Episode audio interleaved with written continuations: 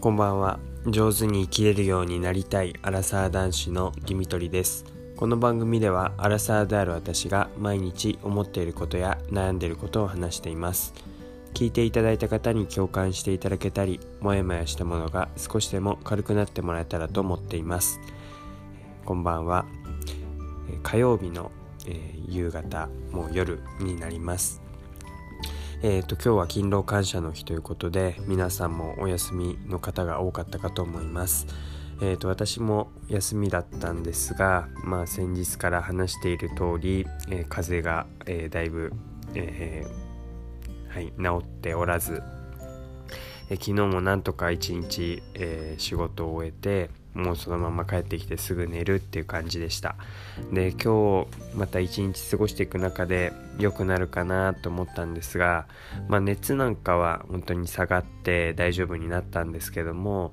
えー、まだ鼻水とあと咳あと痰もちょっと絡んでるかなっていう感じですえー、なかなかすぐには治らないよなっていうところです。でなんか昨日なんかもう熱下がったと思ったらまた、えー、と夕方ぐらい見たら、えー、7度8分とか7度後半ぐらい熱で出てたのであこれはまずいなってことで、まあ、急いで帰ってきました。で、まあ、職場の人にこう移してしまうのも悪いし心配かけるのも嫌だしただもう本当に本調子じゃないからもうすいませんすいませんって言って帰ってくるっていうようなそんな感じでした。で今日寝て直して明日は完全復帰って思ってたんですけど、うん、感覚からすると今日も寝てたんですが、うん、なかなか完全復帰ってわけにはいかないかなっていう感じです。で午前中までは何もう本当にずっと眠れていたんですけど午後からは、まある意味体が元気になってきた証拠なのか眠れなくなってきましてで、まあ、それでもまだ鼻水とか咳とか残ってるんでもうこれをどうにかしないといけないなっていう感じです。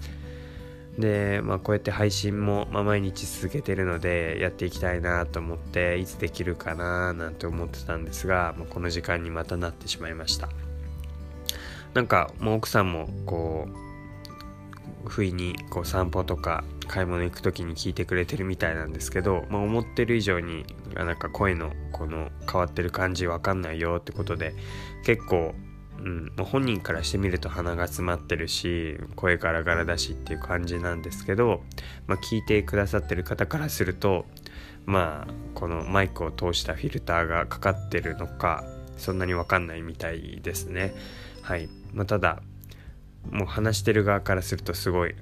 あの曇った感じっていうかこう話しづらいなっていう感じが、えー、しています。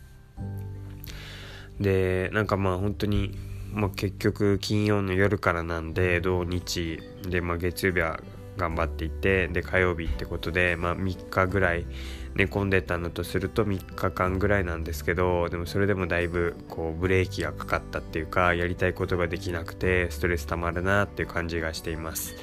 でこれでなんか1週間とか1ヶ月とかなんかもう寝たきりってなると本当に、えー、そういうなんか病気になってしまうとやりたいことできなくてなんかずっとつまらないとか、えー、なんかすごい遅れをとっているような感じになるんだろうなって思いました。たかだか3日ぐらいこう風邪でできなかっただけでなんかすごい周りではまあ、遊びに行ったりとかなんか好きなもの食べたりとかできてて羨ましいなっていう気持ちが湧いてくるのできっとそうやって病気で苦しんでいる人とかは、えー、そういう気持ちも持つんだろうなと思いました。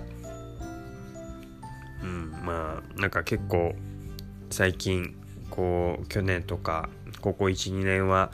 こうコロナ禍でまあ結構熱出たりとかそういう病気にかかったりするとコロナじゃないかっていうなんか疑いっていうか心配もあったのであの体調崩さないようにあの気をつけて、まあ、今回も気をつけてはいたんですけども、まあ、そうやって気をつけてた分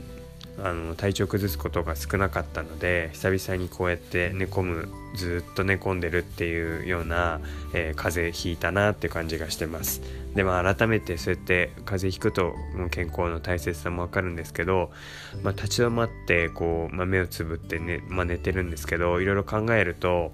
なんかこう不意に、まあ、夢なのか何なのか昔のことを思い出すタイミングっていうのもあってあそんなことあったよななんてことも、えー、結構湧いてきてなんかまた今度この思い出話を話したいなと思うんですけど、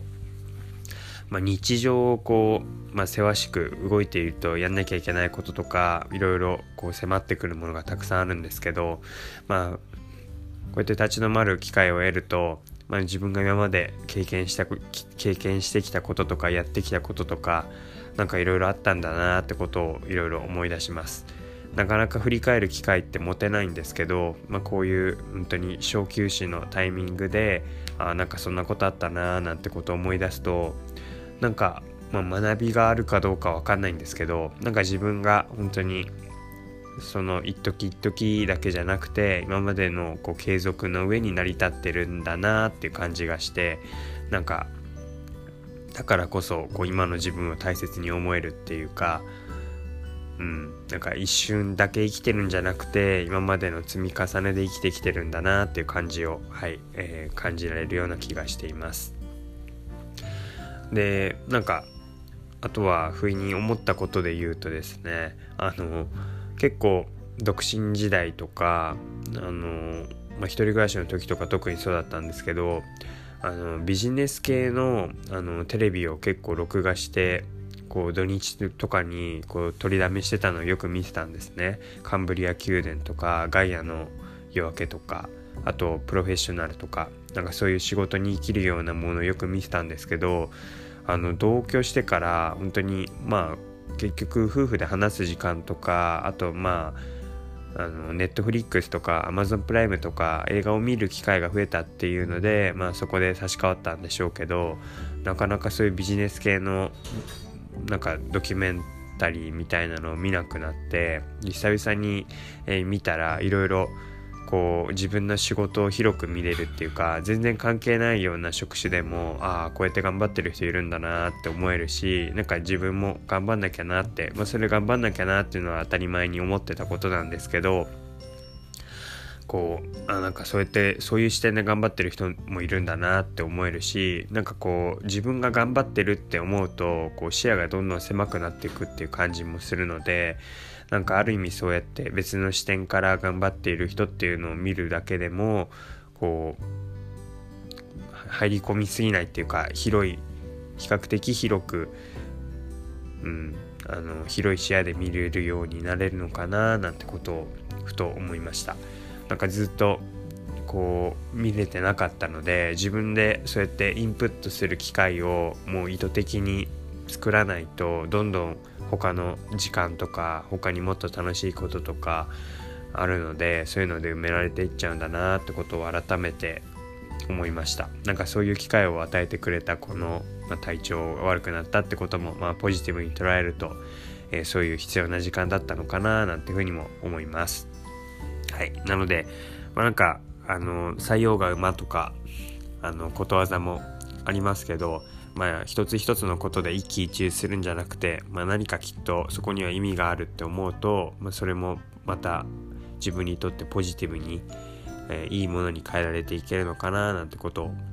はいえー、まあ、体調崩しながら思いました。はい。ということで、最後まで聞いていただいてありがとうございました。またお会いしましょう。